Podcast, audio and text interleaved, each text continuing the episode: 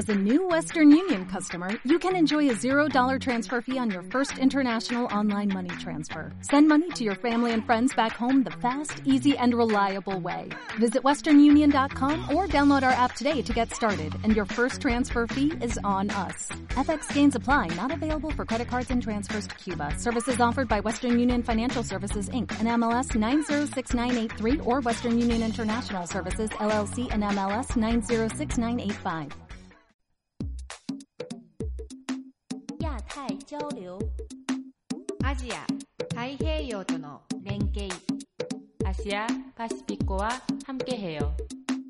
Contacto Asia-Pacífico. Acontecimientos, información y análisis que unen nuestras regiones. Le damos la bienvenida a todos nuestros oyentes a una nueva emisión de Contacto Asia-Pacífico. Este es el programa radial del Centro de Estudios Asia-Pacífico que emitimos a través de Acústica, la emisora web de la Universidad de AFIT. Mi nombre es Natalia Bedoya y me encuentro en cabina con Lorena Muñoz y Juan Felipe Duarte. Lorena, cuéntanos por favor qué pasó algún 21 de noviembre en la historia de Asia. Hace 124 años, soldados japoneses perpetraron la masacre de Port Arthur, en la que asesinaron a más de 60.000 civiles chinos. Este hecho fue clave para la victoria de Japón en la Primera Guerra Sino-Japonesa. En 1962, el Ejército Popular de Liberación Chino declaró un cese al fuego unilateral en la Guerra Sino-India.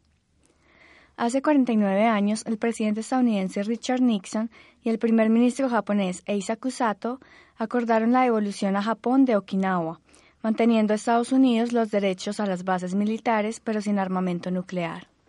Continuemos el programa con el boletín informativo de la semana. Solución japonesa a barreras idiomáticas. El Instituto Nacional de Tecnología de la Información y la Comunicación de Japón desarrolló un software llamado Voistra, que traduce conversaciones entre el japonés y otras 30 lenguas.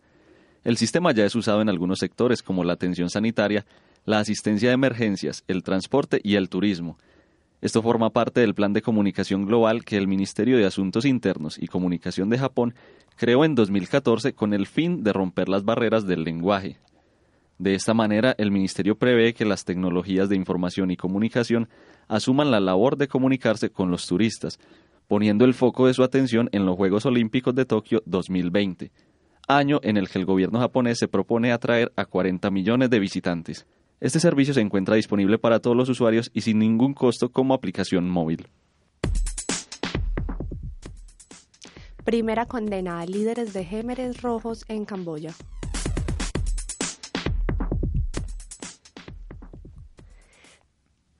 Tras 40 años de la caída de los Gémeres Rojos, sus dos máximos líderes aún vivos han sido condenados a cadena perpetua al ser hallados culpables de genocidio contra vietnamitas y la comunidad musulmana Cham. Los Gémeres Rojos fueron un sistema brutal ultramaoísta que fue responsable de la aniquilación entre 1975 y 1979 de cerca de 2 millones de personas. Esto equivale a la cuarta parte de la población camboyana. Esta es la primera vez que un tribunal internacional hace este reconocimiento de los crímenes cometidos por este movimiento en Camboya. Quienes estuvieron a cargo del proceso fueron las cámaras extraordinarias de la Corte de Camboya, auspiciadas por la ONU y por Camboya en el 2006, y fueron ellos también quienes dictaron la culpabilidad de altos mandos gémeres rojos, no solo por el genocidio, sino por los crímenes contra la humanidad. Los acusados fueron Noon Chea, de 92 años, que fue ideólogo del régimen, y Kyu Sam Fan, de 87, quien era conocido como el hermano número 2. Él era también el jefe del Estado Campunchea Democrática. Estos dos ya cumplían cadena perpetua desde el 2014 por crímenes de lesa humanidad. Ambos fueron encontrados culpables de otros muchos delitos como matrimonios forzosos, violaciones y maltratos a budistas. La sentencia actual de cadena perpetua se funde con la que ya estaban pagando y pasa a ser una única. Esta podría ser la última sentencia que dicta este tribunal, pues es demasiado costoso para seguir en funcionamiento. Se desacredita la autoridad de ministro de Ciberseguridad japonés. Yoshitaka Sakurada, ministro de Ciberseguridad japonés, ha admitido que no usa ningún tipo de ordenador para su trabajo como respuesta a la pregunta que le hizo un opositor sobre el uso de pendrives en las centrales nucleares. Estos dispositivos son considerados de alto riesgo para la seguridad informática de grandes instalaciones. Un ejemplo de esto es la epidemia de virus que sufrió la Estación Espacial Internacional por culpa de una USB que un astronauta llevó consigo. A la afirmación de Sakurada, su opositor Masato Imai respondió diciendo que no da crédito a una persona que nunca ha usado un computador y es ministro de Ciberseguridad, cargo que se le otorgó a Sakurada el pasado 2 de octubre, y en el cual se vuelve el responsable de la seguridad informática de todo el país y también de su oficina olímpica para los Juegos de Tokio en el 2020. Este es el primer puesto que ocupa desde que Shinzo Abe llegó al poder como primer ministro, aunque ha sido diputado durante 18 años. Frente al comentario de Imai, Sakurada aseguró que la política en ese ámbito había sido acordada por un gran número de personas de su oficina y del gobierno, por lo que confiaba en que no hubiera problemas. Sin embargo, hay que mencionar que no es la primera vez que Sakurada parece ajeno a sus responsabilidades.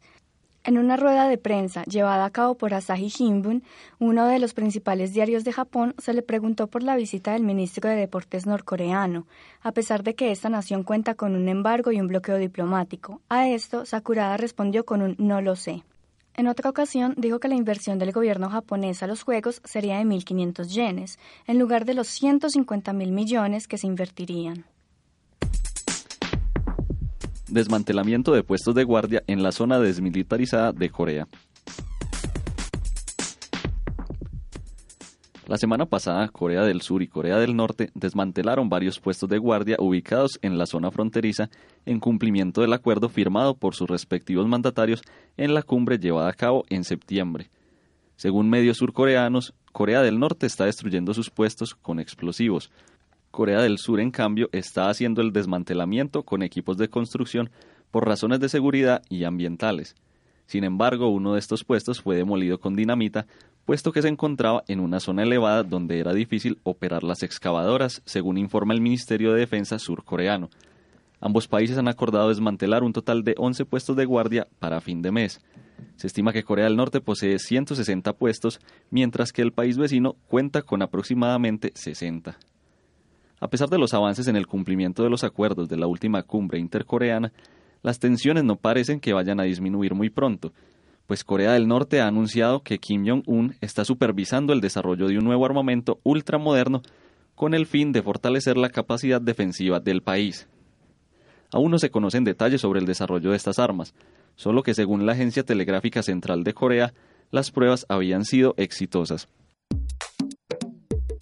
Especial Contacto Asia-Pacífico. Una oportunidad para profundizar en la región. En esta ocasión tenemos una invitada que ella es Natalia Ramírez. Ella es estudiante de negocios internacionales de aquí de la universidad y consiguió su práctica profesional que la va a iniciar el próximo semestre en Japón. Natalia, bienvenida a este programa y gracias por venir. Muchas gracias por invitarme. Bueno, antes de empezar, cuéntame qué vas a hacer en tu práctica. Bueno, mi práctica va a constar de dos funciones principales. La primera va a ser ayudar a vincular a jóvenes profesionales japoneses con empresas multinacionales que estén buscando talento japonés. Es, sería, podríamos decir que es networking. Y la segunda va a ser ayudar con investigación de mercado. Eh, realmente supongo que eso va, a ser trabajado por proyectos, entonces no sé bien todavía eh, qué voy a hacer específicamente hablando. ¿Y cómo conseguiste esa práctica o por qué escogiste Japón? Eh, la práctica llegó al centro de practicantes. Eh, como siempre se ha manejado en AFIT, a ti te llegan las solicitudes al correo y tú aplicas a las que te llamen la atención. Yo apliqué a esta práctica en primera porque era en Japón, toda la vida he tenido interés por Japón y me parecía, me parecía que no podía dejar pasar la oportunidad. Y en segundo lugar porque era mucho, la práctica requería muchas habilidades que considero que ya tengo tengo una experiencia extracurricular con estudios de mercado y hago parte de IASEC donde he hecho como algo similar a eso de networking, entonces pues fue más que nada por eso que apliqué. Listo, y te pregunto, tú eres parte del semillero Asia Pacífico, ¿cierto? Sí, señora. ¿Sientes que ser parte de ese semillero te ayudó en algo para conseguir esta práctica? Totalmente. Cuando fue el, el momento de la entrevista, mi jefe se vio muy interesado en mis en mi participación en el semillero y hablamos mucho de pues de mis intereses, de todo lo que había aprendido ahí, de las investigaciones de las que había participado y creo que realmente eso fue lo fue uno de los elementos claves que me ayudó a conseguir la práctica. Y específicamente, ¿qué crees que te fortaleció ser parte del semillero y también del Centro de Estudios Asia Pacífico? Es conocer el mercado y las culturas asiáticas, ya que yo voy a empezar a trabajar en investigación de mercado. Es una ventaja muy grande saber que ya tengo un conocimiento académico en los mercados en los que voy a ingresar.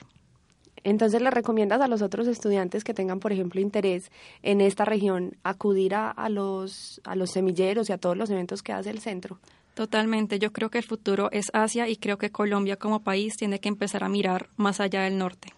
Natalia, felicitaciones por tu práctica, te deseamos muchos éxitos y gracias por acompañarnos en este programa. Gracias. Agradecemos también a todos nuestros oyentes por acompañarnos en una nueva emisión de Contacto Asia Pacífico y los esperamos la próxima semana con más información de la región.